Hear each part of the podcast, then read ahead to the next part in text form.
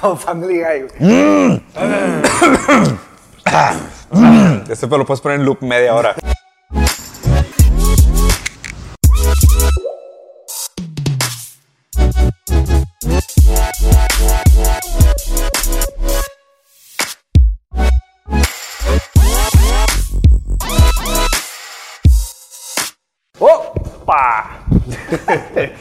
Empezó o qué? Sí. Bienvenidos a un capítulo muy especial de Rusarín Bros. es un metacapítulo.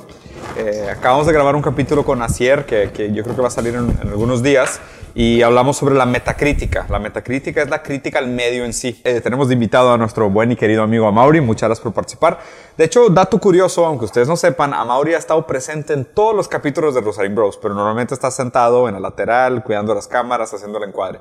Y la neta, digo, o sea, más allá de, de, de, de la, del aprecio que tenemos por el talento de Amaury en el tema de producción y edición y contenido y demás, algo que siempre tuvimos desde el principio fue una muy buena conversación. O sea, Mauri también es una persona bastante leída, Bastante culta. bastante crítica, bastante culta. Entonces, digo, nuestras pláticas atrás de cámara siempre están muy chidas y dijimos de que, oye, ¿por qué no has estado tú en el, en el programa nunca, güey? O sea, doesn't make any sense. Entonces, aprovechamos para esto.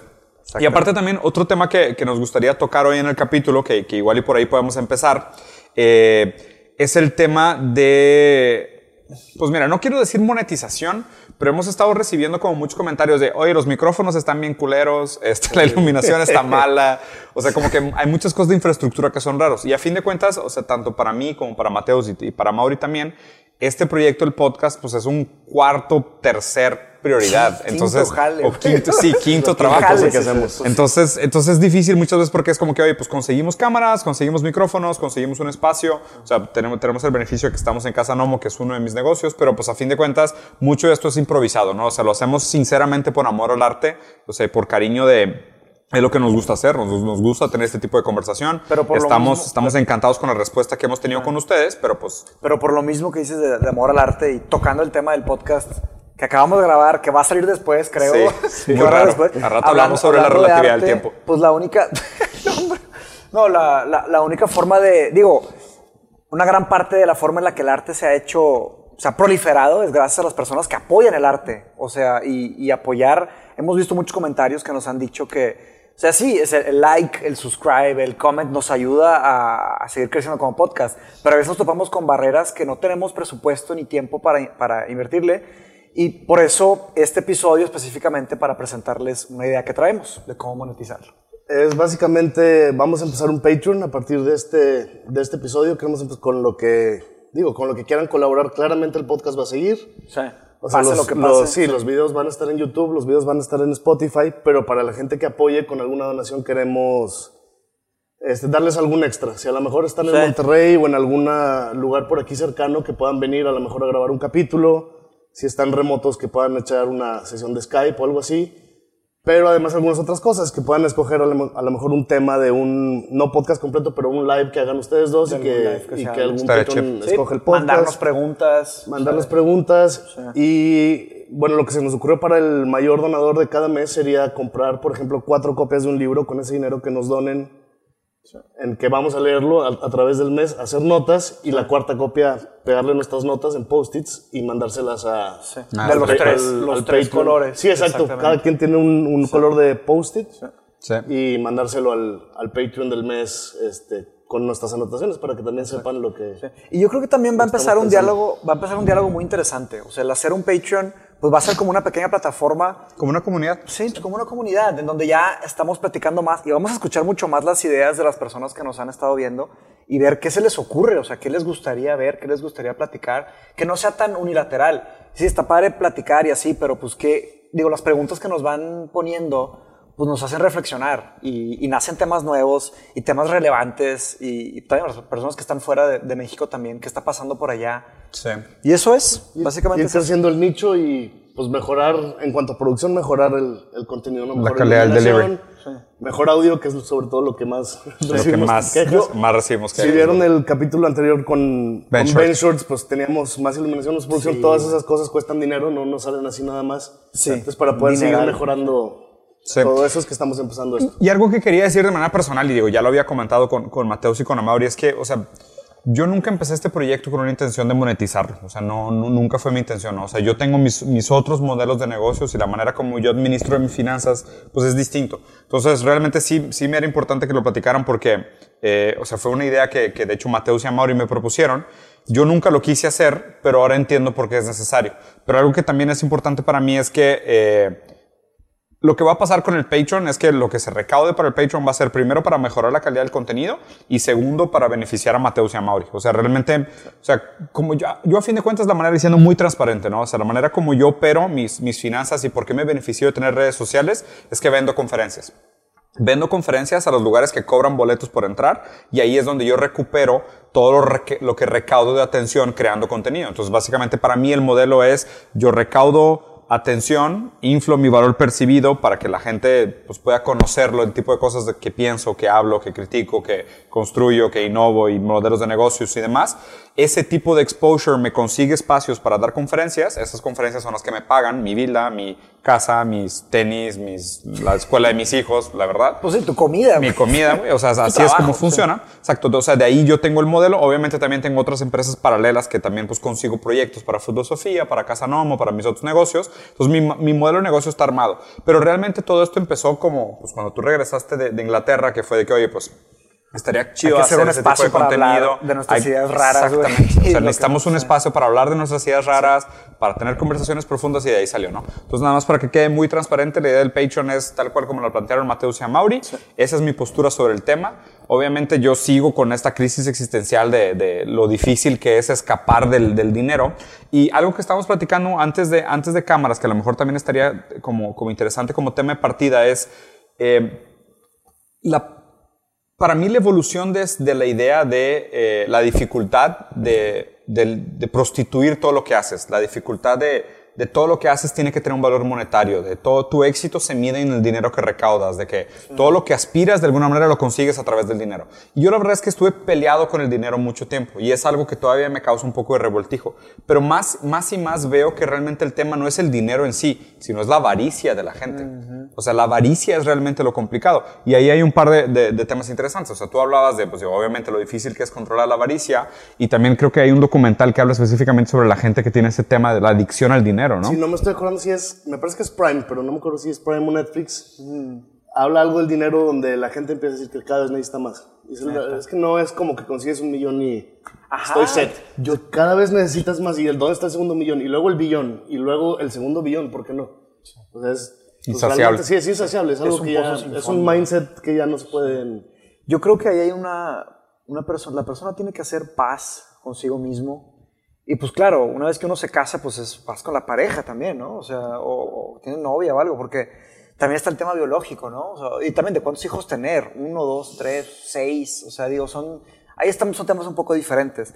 Pero sí, a mí siempre me ha, a mí se me ha hecho una enfermedad ese tema de, de, de- se puede ver en la fiebre de- del oro que le dice, ¿no? Cuando empezaron las grandes minas, se vio en San Francisco, se vio en Minas Gerais, en Brasil, y se ha visto en donde se encuentra una mina de oro, hay el Gold Rush, ¿no? Que es esa, yo creo que La eso enfermedad es- de los es dwarfs. De cierta manera, ajá, de los dwarfs de Lord of the Rings, pero es como antihumano, o sea, es como ¿O no? acá, ese es el es problema. muy humano, pero Ahí está. De hecho, vamos a postear en este episodio el- lo que encontré de. Ya sé que no les gusta tanto. No que no les guste, pero mucha gente ha criticado que hablo mucho de Nietzsche.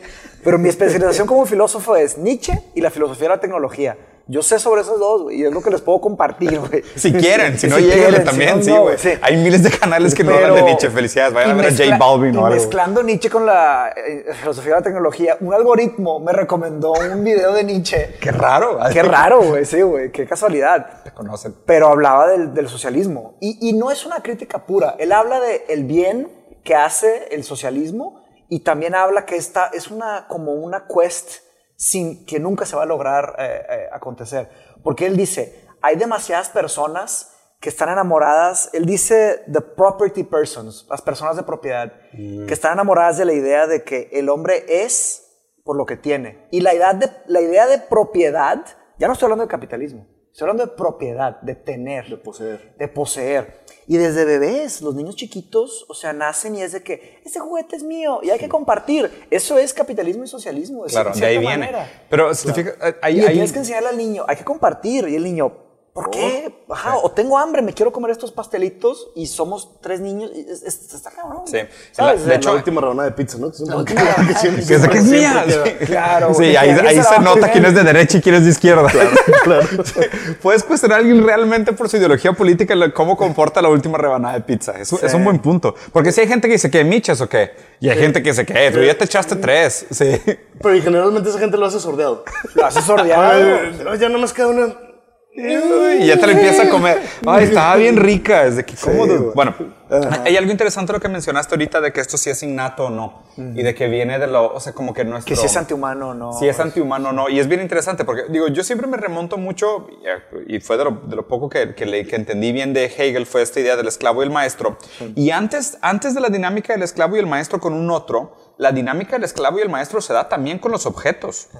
O sea, y es algo bien interesante porque de hecho también en psicología, en psicoanálisis se habla de la introyección del objeto amado, ¿ok?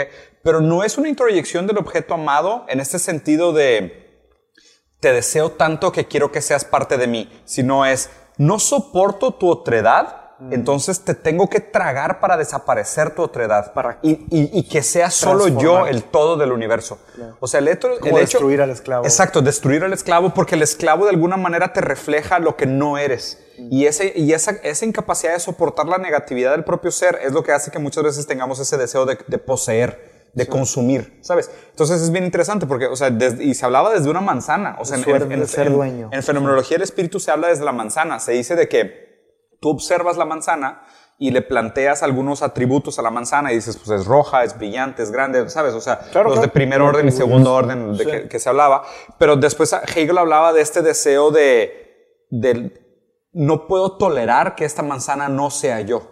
O sea, que esta manzana no sea parte de mí, o sea, no sea parte de mi identidad, de mi unidad. Entonces, ¿Y eso es humano? Sí, al consumirla, al consumirla lo haces tuyo y lo haces, o sea, Y de nadie más. y de, y de nadie más, ¿sabes? Entonces, creo que de ahí Puede viene, compartir, o sea. de ahí viene mucho de lo que, de parte de alguna manera, es el por qué el capitalismo se, se descontrola o se desriela de una manera tan horrible, güey. Inva- Invariablemente, creo que el socialismo también, o sea, porque a fin de cuentas la sed del poder es el cáncer. O sea, es esta, la, la sed del poder El video desmedida. El video que mandé ahorita al ¿Cuál? grupo, me llegó un video de la cava de vino de uno. Era el. Ah, está era increíble, el- el- te lo voy a mandar a Mauro, te a enfurecer, güey. Haz de cuenta que. Enfurecer o, o cagar de risa, no sé. O las dos. O las dos, sí, güey. Haz de cuenta que eh, es la cava de vinos del exgobernante de Río de Janeiro, que fue gobernante dos veces. No estoy seguro si por constitución se puede, pero él mandó dos veces y era el de los mayores socios de Lula.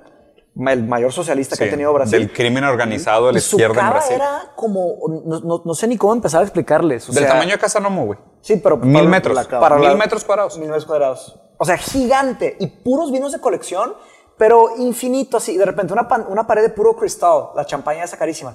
Pero pared, y puras magnum y doble magnum, así, pero De las impresionante. Y ahí dices, oye, la ideología que estaba apoyando es de igualdad.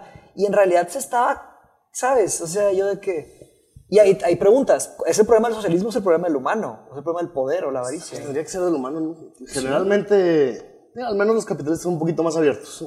Esto es mío. Sí, sí. Se la chingada. Son más, sí. son más, son más honestos. O me lo heredaron, o me Ajá. lo robé, o... Me lo gané o pero es mío. Me lo gané, puede ser. Son más viscerales. Pero, por ejemplo, pero pasa en casi todos los líderes. Evo Morales, pues, en jet privado con whiskies de... Sí. Cuentas de banco en el Vaticano. Exacto, y el presidente de Suazilandia, que es el rey además, Suazilandia, un país en África que dices, es la cosa más, o sea, realmente hay miseria, Miseria ahí espantosa y sale una vez al año, escoge la virgen que más le gusta, se la lleva y... Y, Hace lo que y se, y se va en su jet privado. Y a- a- ah, bueno, este, ya le construyeron la nueva mansión a, a la Virgen Nueva, ok. Allá va a vivir ella con mis otros 15 hijos en otra de las mansiones. Y la gente literalmente vive como en, pues ni siquiera tipis, ¿no? Como en, En- en- chocitas en Edad de Media o madera. antes. Sí, sí, sí. En, en general, pues los socialistas son Ahora, buenos derrochando. Sí. Es- Ahora, eso si, es- si lo comparamos con los. ¿Con Con, los lo- Pues no sé, con los grandes capitalistas, con Jeff Bezos, con, con Bill Gates, con eh, Zuckerberg, que son los primeros que me vienen a la mente. Y haz de cuenta que cómo viven ellos, también viven en, en excesos opulencias, increíbles. sí. Pero luego preguntas a cuánta gente le dieron trabajo, güey. Y luego, claro. y luego tienes que meterte a los márgenes. ¿Quién se merece quedar con qué márgenes y por qué? ¿Todos deberían de tener acciones de Microsoft? o de- Sí, claro. Lo que, pa- lo que pasa es que siento que el, el problema ahí es que, o sea, la gente que defiende el capitalismo lo que está defendiendo es la menos peor de las opciones. Ajá. Y, y no los culpo. O sea, realmente creo que, o sea, de manera pragmática es como que sí, no hay nada mejor. O sea, el, el socialismo no es una mejor opción. No, claramente no. O sea, ha fallado de manera sistemática los últimos 80 años. ¿Sabes qué se me ocurrió? Que ¿Qué? deberíamos de crear un sistema político. Ahorita. Nada más. Nosotros tres, ¿sí? Ok. Una, Tomando- merito- una meritocracia. ¿Cómo- cómo una sería? meritocracia neolibertina, güey. No ¿Cómo güey. funcionaría? Sí, ya sé que es una pregunta gigante. No, no, güey. te la bañaste, güey. Estás hablando de escribir un libro como República. No, Es de pues que sí, vamos a llevar un panadero, pero el panadero necesita pan. Ah, bueno, entonces necesitamos un agricultor. Ah, pero el agricultor necesita medicinas. Nosotros- o sea, el podcast trata de preguntar preguntas difíciles. Sí. Las preguntas fáciles ahí están. No, estoy de acuerdo. Ahí, ahí te va. ¿Cuáles Mi- son los elementos es padres que, que, ven pues, en, el, socialismo? A ver. Los- pero es que, mira, las utopías como liberales que siempre pintan, donde no hay impuestos, entonces por lo, por lo mismo hay poco gobierno y demás. Pero la, No la impuestos. O sea, o, o- o impuestos muy reducidos, lo que defienden. El aparato burocrático es muy chico. Ah, ya, Sí. que Lo, cada quien lo se... defienden muy al margen los republicanos gringos. Que se lo quedan. Big government is, bad. eh, Claro. we, we need the people. Como que sirve, a mí me parece que serviría, pero luego hay otras cosas, hay muchas cosas que entre la persona y la burocracia se pierden. ¿Tipo? Pues si, por ejemplo, se legalizan las drogas, a lo mejor tu cuerpo es tu propiedad privada. Eso debería ser un principio liberal. Tú puedes abortar, hay un güey aquí que no está pagando Es tu renta. Sácalo. Es Ya. tu- Es tu propiedad. Oye, es mi propiedad. Si me quedo sin carro, sin casa y el gobierno todavía me va a decir que no puedo ponerme a fumar Marihuana. o- marihuana o, hacer lo que o quiera, pues, es, es lo, ul- es lo último que me queda. Mi integridad, Tengo mi que cuerpo. tener al bebé Sí, porque cuerpo. es lo último que me A queda. la fuerza, sí. Pero eso no funciona a lo mejor con el sistema de salud pública. Sí. Porque los impuestos van a tener que estar pagando las, Porque pues, ¿qué onda con la salud? las adicciones y, Sí. y demás. A mí me parece que sí hay cosas ahí que... Ahí, ahí te va mi, ahí te va mi lectura de esto. Ayer estuve leyendo sobre, sobre el, el rol del sufrimiento en las economías neoliberales. Y básicamente, El rol del sufrimiento. en las economías neoliberales, básicamente la idea es esta. Vamos a suponer que el, el- el liberalismo eh, empieza desde antes de la Segunda Guerra. O sea, vienen todas estas ideas del crecimiento del capital, del, ¿sabes? Ad- Adam Smith, las economías modernas. O sea, ahí vienen muchas de estas ideas liberalistas aplicadas al mercado, ¿ok? Después viene la intervención del gobierno en la economía. Y ahí es donde se establece el socialismo, el fascismo en, en- en Italia, el nazismo en Alemania. En Alemania, y, y nos damos cuenta de que hoy es que la intervención gubernamental en el mercado lleva a estas acumulaciones de poder y a líderes dictadores, eh, ¿sabes? A estas, a estas dictaduras que pues acaban, acaban en opresión y en catástrofes y en Auschwitz y en cosas horribles. ¿ok?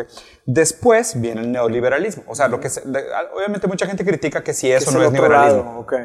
Neoliberalismo se crea en la, en la en la escuela de Chicago en los 60s y básicamente la idea del, del- del neoliberalismo económico es la, la última o la máxima libertad del mercado. Es el mercado, el mercado se dices, autorregula. o sea- el mercado se autorregula. O sea, el mercado tiene oferta y demanda, el mercado es todopoderoso, el mercado se autorregula. El mercado es Dios. Y de hecho, mucho del pensamiento de la escuela eh, neoliberal económica de Chicago de los 60 se implementó en Chile.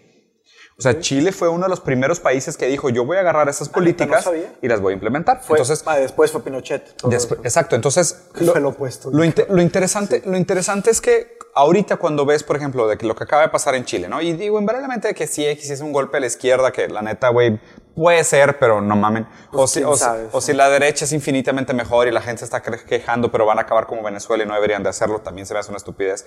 Pero vamos, o sea, vamos a agarrar un hecho aislado, ¿no? O sea, un estudiante me escribió un correo diciendo, mira, yo la neta no tengo grandes partidos políticos que apoyar o defender, realmente ni me meto mucho en estos temas, pero me gasto casi 30% de mi sueldo en el metro.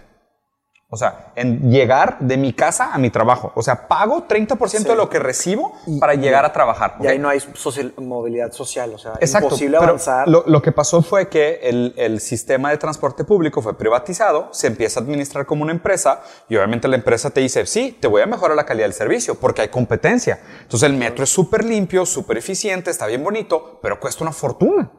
¿Sabes? Y obviamente si el no hay... aumento de un peso no es Proporcional. Estaban diciendo, luego vi algunas eh, ideas muy simplistas que decían es que el gobierno quiere subirle un peso al, Al metro. al metro y entonces por eso lo quemaron. Que, Pues no, si ya es privado, también le suben porque el costo de limpieza es más alto, le tienen que pagar a alguien que limpie, a alguien que da mantenimiento. Claro. A lo que todo, pero si ya está un en un precio contratado. ridículo Pero- o si el ingreso que te da no te da para agarrar el metro. Claro, pero, pero fíjate, fíjate lo raro de esto. A mí lo que me preocupa de esos sistemas es que cuando se empieza a operar como una empresa, y digo, yo que estuve mucho tiempo en el mercado corporate y en grandes empresas y en esta idea de, de shares y shareholder value y, ¿sabes? El valor del accionista y las acciones y demás.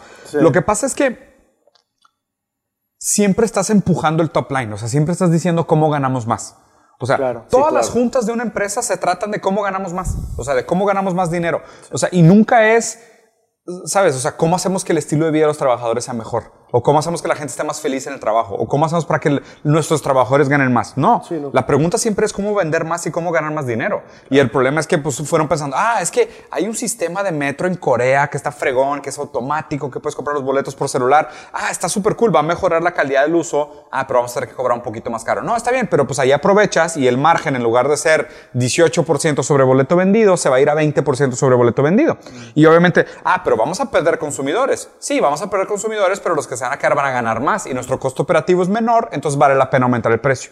Y, y eso, obviamente, si tú lo permites que continúe, todo se hace inaccesible. O sea, todo se vuelve Es impagable. güey. espiral, sí. Claro, y el problema es de que, si te fijas, lo que pasa es que el- el- la clase trabajadora, que es la clase que no tiene capital intelectual y no tiene capital productiva, solo tiene el valor de su tiempo, está aplastada entre el aumento de costo de renta y la, red, y la comoditización de su valor de talento.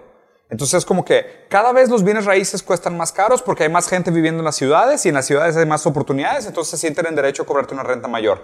Y al mismo tiempo tu talento, como aumenta la competencia de la ciudad, tu Vale talento y tu hora valen menos. claro. Entonces, o sea, ese, ese, es, ese, diferenciarse, ese- es- ese es el dilema de la economía Sí, neoliberal. es luchar contra mantenerse relevantes en un mercado que está avanzando demasiado rápido. O sea, Sí. Las tecnologías cada vez... Y ahí está, los, los que tienen el capital tienen todas las fichas en las manos, tienen todos los terrenos, tienen todas las máquinas, tienen todo eso. Y luego, ahí no hay... Yo, yo aprendí un tema, una, un concepto que es la movilidad social, ¿no? En- hablando un poco de gobiernos, en, cuando yo estuve allá en Inglaterra, el tema más importante que tenía el gobierno que era, era la movilidad social. O sea, la, la movilidad social viene siendo la capacidad que tiene un individuo de, de moverse de clase social, sea de abajo para arriba o sea de arriba para abajo. ¿ok? Entonces, eh, lo que querían era más movilidad social. Entonces, para mí, un buen gobierno, es que ese es el tema. A ver. ¿Cómo van a tener todos lo mismo siempre? No se puede. No, no, es imposible. Pero además a mí se me hace que se nota más en ciudades, o sea, si en Chile fue en Santiago o aquí puede ser en la Ciudad de México Ajá. o en Nueva York, no sé que es donde más se va a notar la diferencia.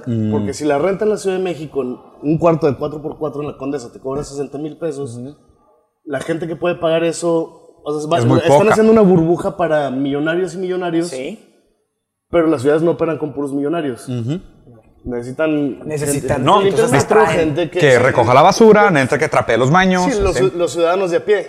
Ahora- Pero empieza a desaparecer más en ciudades enormes la clase media. Eso es el porque tema. dices, Yo no puedo vivir ahí. O sea, en vez de la Ciudad de México me voy a ir a satélite.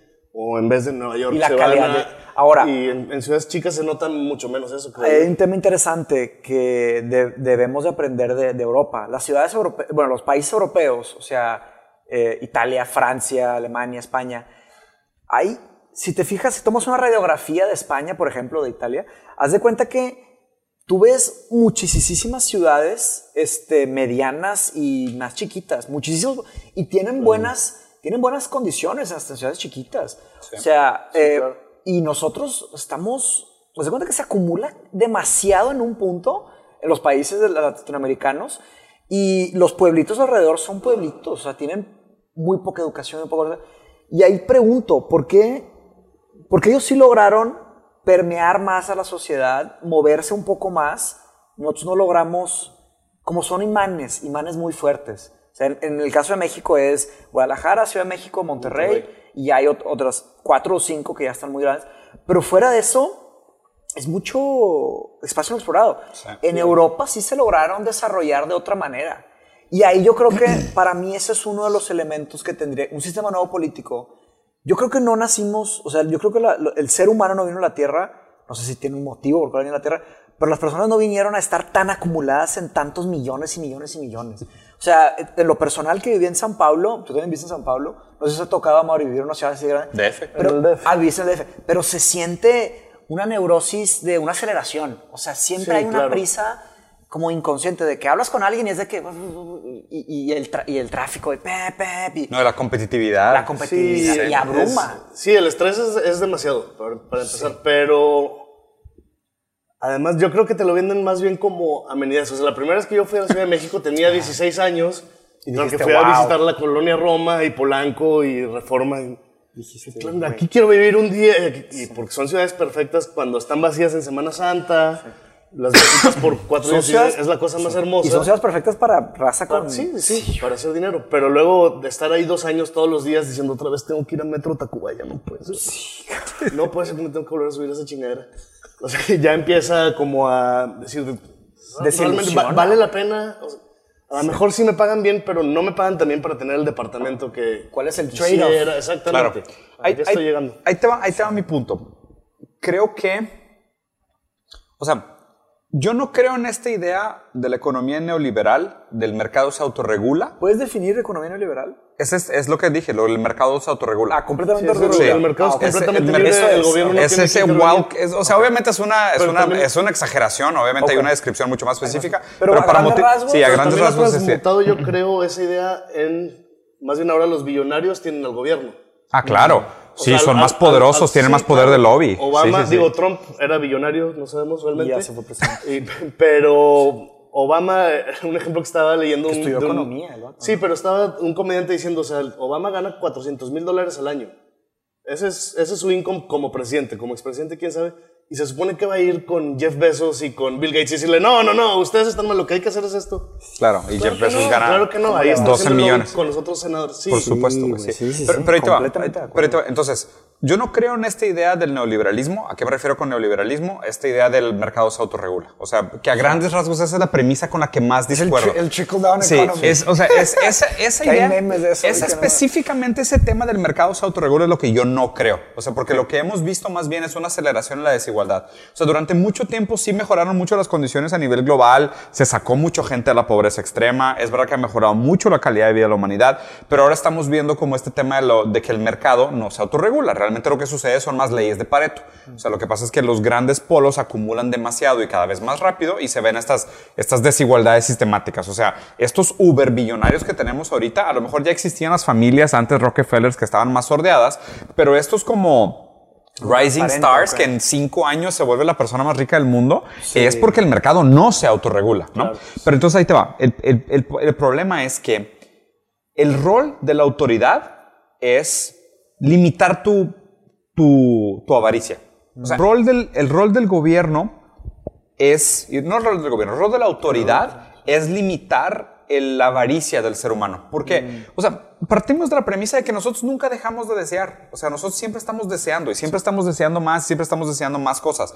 El problema es que ahora prácticamente todo el sistema, todo el estilo de vida en el que vivimos es direccionar tu deseo de siempre más a consumir siempre más o a acumular siempre más o a ser más rico. ¿Sabes? Cuando me parece que el rol de la autoridad debería ser el decirte, no, ya no necesitas comer más chocolate, o ya no necesitas una tercera casa, o ya no necesitas otra esposa, o ya no necesitas vacaciones, o ya no necesitas otros tenis, güey. ¿Sabes? Es como que no. Pero, pero muchas veces ese, esa castración tiene que venir de fuera. O sea, es muy difícil. que- paternalismo. en- sí, es, es- sí es. Y, y a ver, y ese es el rol de la ley. O sea, la ley es la claro. ley del padre. O sea, la ley es del nombre del la- padre. y la Es- función de la Es decir, también, no necesitas una tercera casa Que son los diez mandamientos. es, es, es castración. O sea, me- y me parece que ahí es donde deberíamos de, o sea, y ese es el problema del mercado, porque el mercado quita eso. O sea, el mercado lo que hace es al revés, te acelera y te dice, no, hombre, güey, métele. Ayer vi una entrevista en una, en un, en BBC Londres que estaban hablando con un supermillonario, que de hecho la entrevista se volvió meme hoy en la mañana, que la chava le dice, creo que 80 personas tienen más que 4 billones de toda la humanidad. Toda la humanidad. Sí, eso, ese estudio lleva chorro Sí. tiempo. Oxfam lo y, está haciendo. y- sí, y- este güey es uno de los ochentas, es un inglés supermillonario y dice, qué bueno, qué gusto, qué excelente noticia, es la mejor noticia de la semana. Y la chava le dice, pero, pero ¿cómo, güey? Y la chava se queda así como que te estás madreando. Y güey, no, de verdad, le digo, qué bueno, ojalá que todos esos mineros pobres de Somalia se motiven y quieran ser igual de ricos que yo algún día. ¿Cómo, güey? Es imposible. o sea, y la gente, ah, no, es que no es imposible, existe el punto 0.1% de posibilidad. No mames. Ese es el, Como lo de el Hunger Games. pensamiento que dirías, está apropiado si hubiera una equidad, no, no igualdad, porque igualdad nunca va a haber, No sé, pero una equidad de condiciones. pues los mineros de Somalia, nunca van a poder acceder Nunca, eso. nunca, claro. Sí, no, pero a ver, pero, pero, pero ellos, pero los mineros de Somalia no desean una casa en Mónaco. No, ¿Sabes? O claro. sea, eso, eso es lo que la gente no entiende. O sea, y creo ¿Tienen que una casa en Somalia? Ma- Marx, Marx fue el que dijo, ¿no? Al- a- a- aquel que necesite todo lo que necesite y aquel que aporte todo lo que pueda aportar. Mm. O sea, que obviamente es una idea sumamente idealista, que, que para mí es gran parte del corazón de lo que hay por detrás del socialismo, que es, o sea, si, si partiéramos de esa premisa de que todo el mundo aporta lo que mejor pueda aportar y todo el mundo agarra lo que, lo que necesita, Obviamente suena ideal y no, no es factible. ¿Por qué? Porque está la gente que, como el documental que dijiste, que es un billón, no, quiero dos. Ya tengo dos, quiero cuatro, güey. ¿Sabes? O sea, hay, hay gente que es, nunca va a ser suficiente lo que pueda dar. Y va a haber gente del otro lado que es, yo no quiero aportar nada. Claro. Nada más quiero agarrar. ¿Sabes? Entonces es, es, es muy peligrosa la ecuación. Entonces, a fin de cuentas, yo creo que lo que debería de estarse formando como una idea de decir, a ver, el debate debería de ser ahorita, la izquierda es un fracaso y la derecha también. Claro. O sea, el- lo que hablamos de estas economías socialistas de igualdad y, ¿sabes?, a, a ranar todos para abajo y encontrar un común denominador en la parte de abajo, sabemos que no funciona. Y por otro lado, usar el mercado como fuerza motivadora universal y tratar de que todo el mundo se eleve y se levante al desafío del mercado y tenga aspiraciones infinitas de producción y crecimiento y acumulación de riquezas, genera opresión, genera miseria, genera guerra, genera tortura, genera estrés inmigratorio, o sea, genera todos estos problemas que estamos viviendo. O sea, más bien la gran pregunta es, o sea, ¿qué respuestas hay para qué sigue? O sea, ¿qui- ¿quién, quién está trabajando en, en el siguiente paso de esto? Pues mira, eh, un- uno de, de- de los, de los más mi- billonarios del mundo, ya no se puede decir millonario, millonarios ya no son relevantes, de los más billonarios del mundo, no he estudiado qué están haciendo con su tiempo cada uno de ellos. El único que sé un poco lo que está haciendo con su tiempo es, es Bill Gates. Salió, salió un documental Sí, Netflix. Está acabando con la diarrea, ¿no? Y En está, África. está atacando tres grandes problemas. Eh, eh, es el problema de la, de la diarrea, que es lo que más mata gente En niños África. en el mundo. Está con el tema de mm, la energía nuclear. Y el, el tercero no me acuerdo cuál era, pero está, está atacando tres temas. Pero no tienen idea de la convicción y la determinación y la furia y la implacabilidad que está haciendo para eso. Él se salió de Microsoft hace demasiado. Y no será culpa. 15 años. Definitivamente. Pero mi punto es, él está haciendo algo, o sea, si, si te pones a pensar, él ah, eh, creo que es un vac- está trabajando en vacunas. Sí, lo- las enfermedades que son resistentes a la penicilina. Sí, y está diseñando un baño que sea barato. Bien complicado. Y si, y si te preguntas qué está haciendo, claro que Bill Gates está más viejo, más viejo que Jeff Bezos y que Zuckerberg es un morro, güey. Pero total, él ya, sí puede ser una culpa. Pero si te pones a pensar, toda la, la riqueza que, que generó, ahora él está, pues, giving back de cierta manera. Que- Bueno, pero eso me Sea lleva... por culpa o no lo está haciendo, ¿no? Exactamente. Y eso me No lleva, es que sea. eso me lleva a preguntarles a ustedes, o sea, me interesa su opinión. Este, que- ¿Ustedes piensan que, lo- que nuestra especie, o sea, que somos una buena especie? ¿Que ¿Hemos estado avanzando bien? No, no, buena no somos. Sí, no, no. Es como ir a una granja de pollos y dices, nah, eso, esto no lo hace una buena especie. Ya. Sí, güey. Deja de comer pollo como que. o sea, Sí, de que voy a pedir unos nuggets. sí, sí, voy a pedir unos nuggets. Pero, Pero, somos no una, haría. una especie exitosa, o sea, ¿ha, ha estado floreciendo la especie o ha estado en decadencia la especie? Uf, pues es que depende en qué, ¿no? A mí me parece que sí. Ha- había, ha habido. Yo creo que en todo estamos en las mejores condiciones, excepto en ecología. O sea, en, en todo hemos ido avanzando, incluso si todavía hay mucha desigualdad. Ha subido. Ha mejorado. La desigualdad es más, pero aquí, Claro. que menos acá. Sí, sí, sí. Entonces, pero en ecología claramente, o sea, sí tenemos las peores condiciones de, de la humanidad. O sea, de, de que más hemos que no- destruido en, ecológicamente. Sí, claro, pues si se extinguen 200 especies, que ya no sé dónde sacaron ese dato, Sí, lo dijo Greta Thunberg, pero yo todavía creo No, mucho pero a pues dice Sapiens que cuando nosotros migramos al continente europeo, güey, básicamente extinguimos Sí. 800 Sí, todo. especies en... Entonces esa es la pregunta, o sea, ¿en, en qué dimensiones somos una? Porque bueno, habría que definir qué es una buena especie. Claro. Una especie que está reproduciéndose bien parejo, o sea, en eso sí vamos muy bien. O sea, la, la sobrepoblación está transformando en un problema. Y nada más, pero también nada más nosotros podemos juzgar, porque un león no es bueno ni es malo, aunque mate una cebra bebé. ¿De acuerdo? Si ves a una persona matando un bebé humano, Ahí sí hay moralidad. Lo, pues, lo de la familia Loarón, claramente dices, "Esa es una persona mala. O sea, ¿qué clase Ahora, de, de persona basura, güey. Y sociedad. A lo mejor como especie sería mejor dividirlo en sociedades. Hay sociedades buenas, hay sociedades malas. que ese es hay un algunas tema. que. Aparte, aparte también, Dividir las sociedades. el tema Y las de hecho, o sea, traigo muy clavado porque ayer estuve, estuve investigando mucho sobre el tema, pero, o sea, mucho de lo que define también la economía neoliberal es la globalización. o sea, es el hecho de que tú, o sea, Todos somos parte de un... sí, y aparte como el mercado es abierto y es internacional, tienes todos estos temas de decir, pues, si la mano de obra es más barata en India y la materia prima es más barata en África y, la, y el capital intelectual es más eficiente en Alemania y la capacidad de venta es mayor en Brasil, o sea, eso es lo que hace. Y obviamente lo que hace es como si fuera una, una sumatoria de, de eficiencia, pero también una sumatoria de multiplicación de miseria. Porque agarra lo peor de la explotación de los cuatro países. ¿Por qué? Porque, no sé, la mano de obra en China es barata porque tienen un costo bajo, porque hay mucha gente talentosa que no tiene trabajo, entonces allá produzco.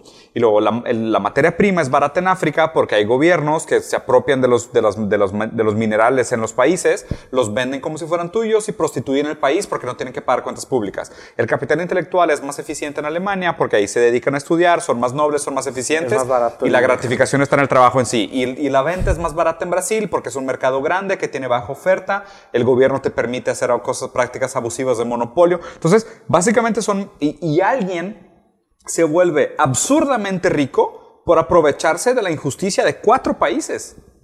O sea, ese es, ese es mi problema hoy. Que, Sí, que- claro, que antes, pero- que antes era de que si tú ponías una empresa en México era de que, bueno, pues a lo mejor la mano de obra es barata, pero hay otras cosas donde te van a joder. ¿Sabes? y hay otras cosas que te frenan, hay otras cosas que te limitan. Hoy en día, como, el- el- como la, la economía neoliberal es tan abierta, tú te puedes ir brincando de país en país a hacer funciones específicas, en contextos específicos, que te permitan hacer las prácticas más abusivas de algo específico de tu modelo de negocio. güey. Solo permite la globalización. ¿Sabes? Pero sí, es culpa de la globalización. Sí, totalmente. Pero, por ejemplo, si Apple, Apple va a buscar dónde producir más barato, ¿no? Y donde sonegar impuestos. Sí, claro. Pero los chinos también están permitiendo que estos sweatshops se hagan en su país. Ah, también, sí, o sea, por supuesto. y, y también alguien está ganando en China y no son los chinos que cobran Para 5 nada. centavos de dólar. Para nada, güey. China, mí- China ahorita, te- ¿cuántos? No fue el, el boom de millonarios fue en China, ¿no? Sí, sí, O sea, sí, China logró dos cosas en los últimos 10 años. Creo que el, el- el mayor número de gente sacada de pobreza extrema y el mayor número de nuevos, nuevos millonarios. de nuevos millonarios. Pero también no tienen una economía de gasto, es solo de Ah, producción. claro, es solo de producción. Ellos no pueden comprar y les limitan y no hay libertad. Que es, que es lo que te digo, a lo mejor ahí el, el sistema este del, del, del pat- o sea, patriarcal en el sentido de, oye, pues necesitas una figura castrante que te diga solo puedes tener dos Pues hijos. ellos a lo mejor y obviamente la ingeniería social pues también tiene repercusiones negativas. Ahora, ahí tocaron un tema muy interesante, que es uno de los mandamientos del mundo, que es el tema de la soberanía. O sea, rara vez alguien que vive en un país fuera del país del que estemos hablando se puede meter en lo que sucede dentro del país que estamos Claro, hablando. claro. Por eso tenemos a las Coreas del Norte, tenemos ahí pues, muchas injusticias, todo lo que ha pasado en, en miles de lugares, no solo Corea del Norte, en, en- en miles de lugares. Y ahí está el tema de China, o sea, y, y esa es la gran, extrema responsabilidad de los gobiernos y se van pasando de mano en mano y no necesariamente el conocimiento se permea. El conocimiento de, de lo que pasa de un gobierno para otro no es transparente para todos y ni es inmediato y no le interesa a todos. Es otro gran, gran, gran problema. claro. Y lo que hace el consumismo es que nos desinteresa lo que está pasando con el gobierno. Y hemos tocado ese tema varias veces. Sí, o sea, como y- que te apendejan, Y te los distraen. lo que les preocupa más que es perpetuarse, más que ayudar. Claro.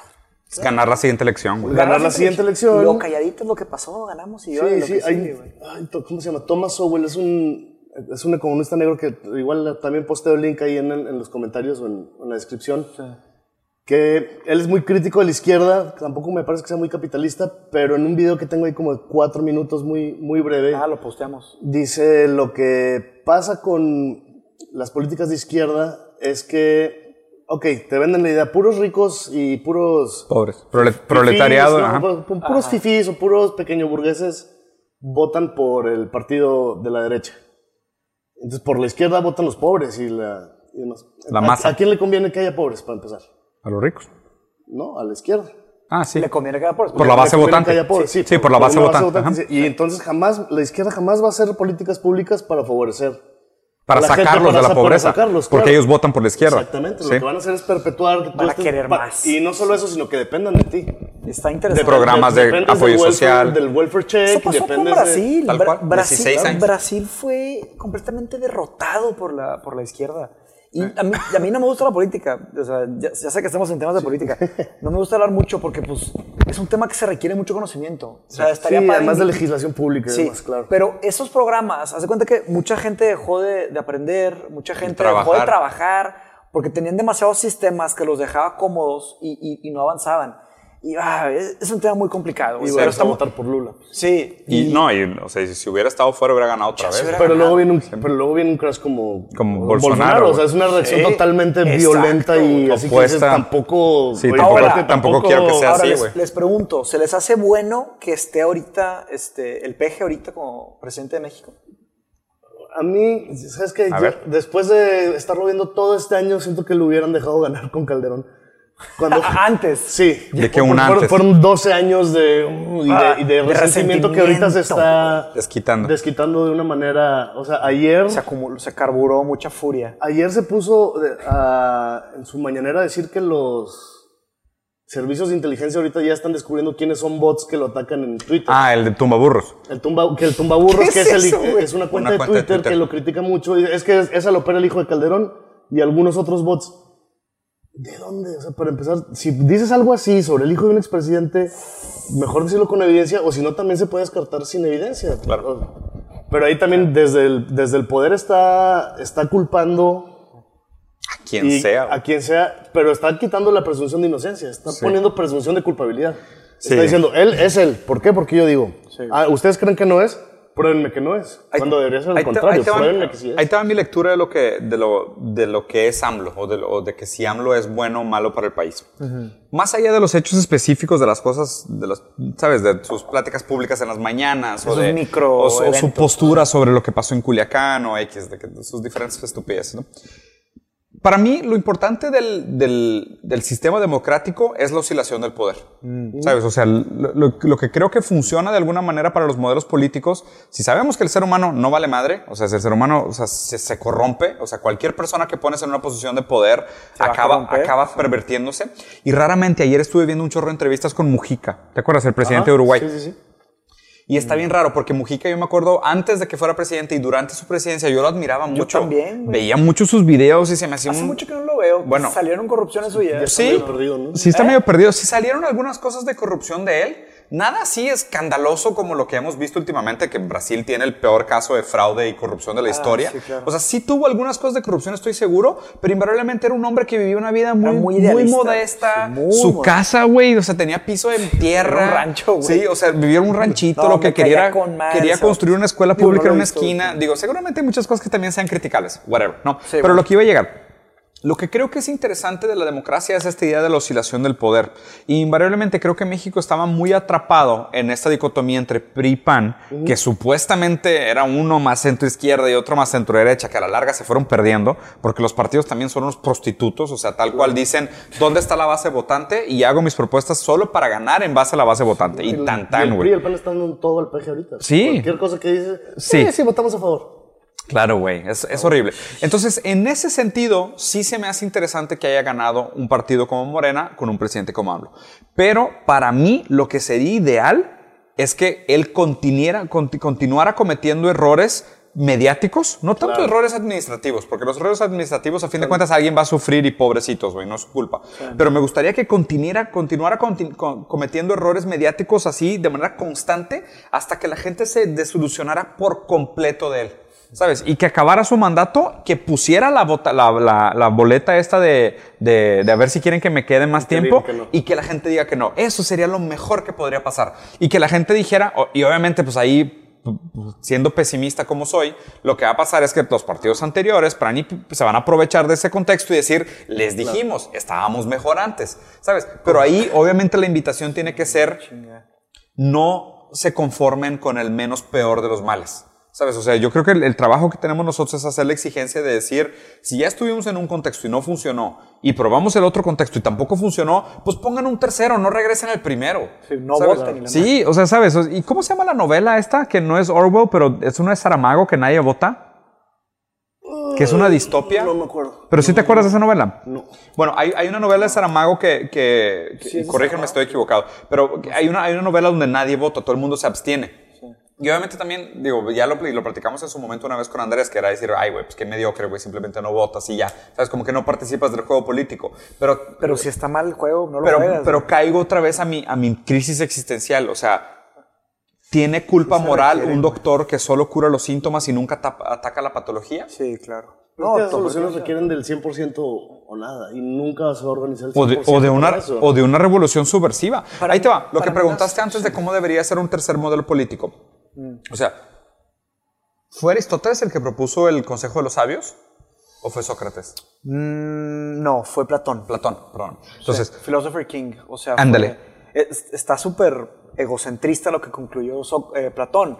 Él era hijo de aristócratas y escribió la República y él diseñó la democracia. Lo que dijiste ahorita Sí. son palabras de Platón, de hace 2300 años. Sí. Que es, el, el- el panadero se dedica al pan, el que hace zapatos dedica a los zapatos y el panadero le da pan a todos, el zapatero le da zapatos a todos. Sí. Y así es mejor, porque si el, si el panadero se pone a hacer zapatos van a quedar ojetes. Entonces, ¿sabes? Entonces, con esa, y él, y él O deliciosos. construyó, él co- como buen food designer.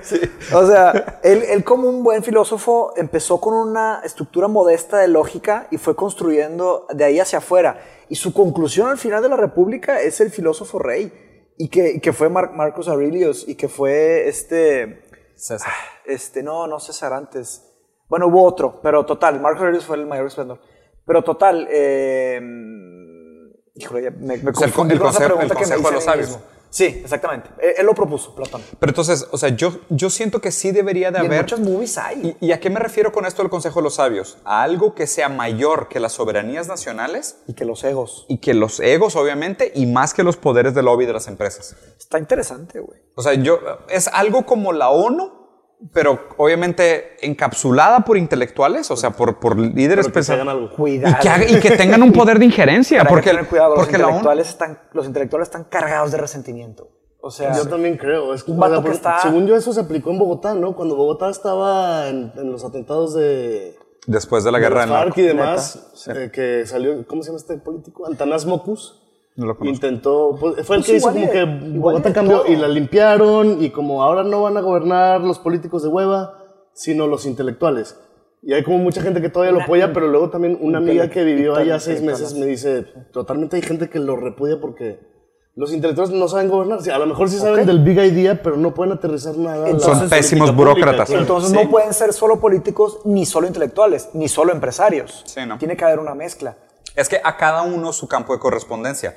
O sea, el problema es que ahorita estamos delegando todo a los capitalistas. Exacto. O sea, ese, ese es mi problema. O sea, mi problema es porque... Y, es y por qué- cash is king, o y- sea, exacto, y ese es mi problema. cash Porque si te fijas, ah, no, es que el gobierno tiene tres poderes y esos tres poderes tienen injerencia sobre cómo se administra el país. No, porque existe el lobby político.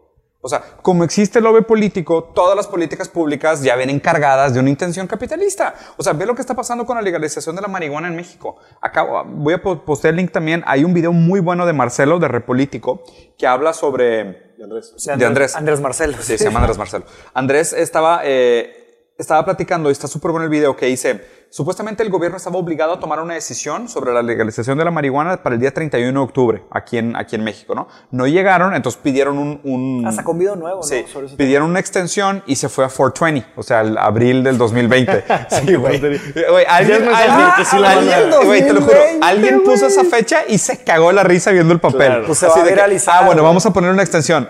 4 de abril del 2020. 420. Oh my God. No, que- no será mensaje de ya vayan poniendo los plantillos. Sí, güey. va a ser. o que, sea, ta- sí que también está cool.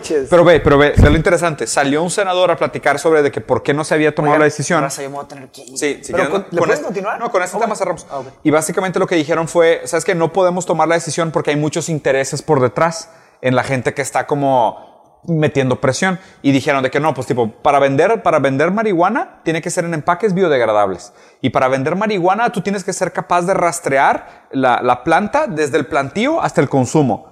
Obviamente solo las grandes empresas van a poder hacer eso. Claro, un, mique- un agricultor no va a poder venderte marihuana en empaques biodegradables, Claro, güey. Cuestan lo- una Ya se lo fortuna. están dando a los grupos industriales. Tal cual. enormes, claro. Entonces, o sea, ese, ese es mi problema. O sea, que creo que sí debería de haber un híbrido entre, a ver, que la política se encargue de, de- de la burocracia, de la administración, de la operación, de la base, ¿no?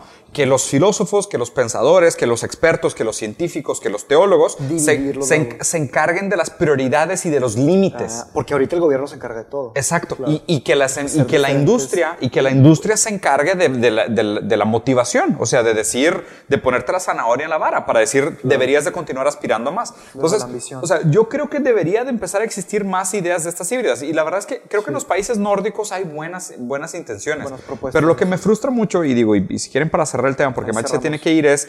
eh, fue un capítulo raro porque empezamos hablando de que necesitamos dinero, y la verdad es que es verdad, y es, y es raro. Pues es para avanzar, o sea. Pero, pero es verdad, si pero es queremos verdad. crecer el Lo- podcast. Pero la- Pues es un híbrido, ya tenemos la es zanahoria. zanahoria. Tenemos la zanahoria de que Ustedes queremos nos pueden ayudar a poner una zanahoria. Pero por, por nuestro lado, nuestra responsabilidad es tener un límite para nuestro deseo.